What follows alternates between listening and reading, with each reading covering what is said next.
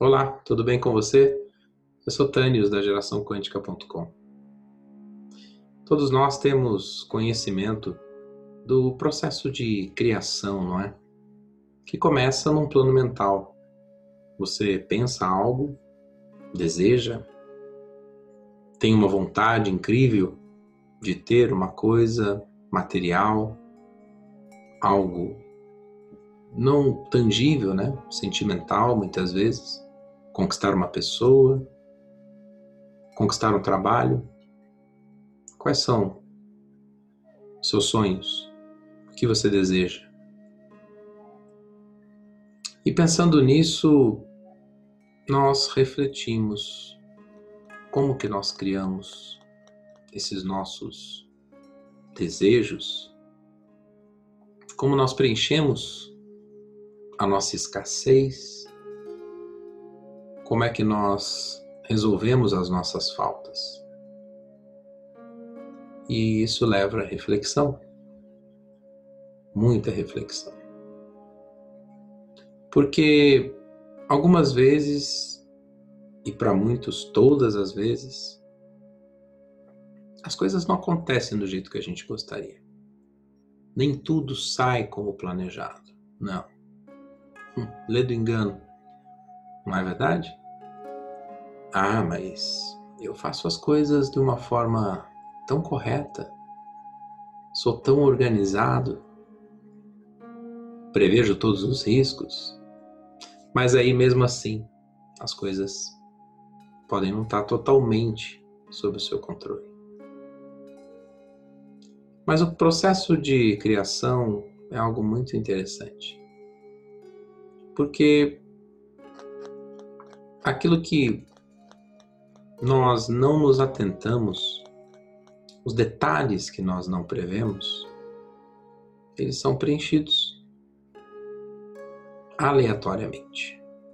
Sim, aleatoriamente. Ou de acordo com a vontade e decisão daqueles ou daquilo que estava envolvido no processo. Eu vou ser um pouco mais claro.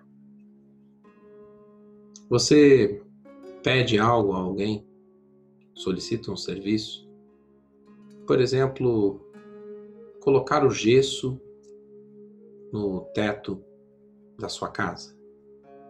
Mas você não diz a ele exatamente qual é a altura. Se você quer passar os fios dentro do gesso, se você vai colocar luminárias, holofotes, lâmpadas. Você não diz a ele qual tipo de acabamento que você gostaria. Não diz a ele a qualidade do material, que pode variar. E você simplesmente deixa ele executar como ele acha. Tem uma ideia de que pode ser. E aí, quando você olha, o gesso da sua casa está pronto, mas ele não está do seu gosto. Mas você não deu os detalhes, não supervisionou, simplesmente pediu algo e deixou que acontecesse. O universo é muito, muito, muito, muito generoso. Algumas vezes ele não deixa o detalhe tão, talvez, a esmo como você entende que poderia deixar, por exemplo, ao fazer esse tipo de pedido, que eu dei o exemplo para você do gesseiro. Mas ele sim, ele tem variáveis constantes. E ele, com certeza, ele busca em você quais são seus gostos. Sim, que você mais pensa?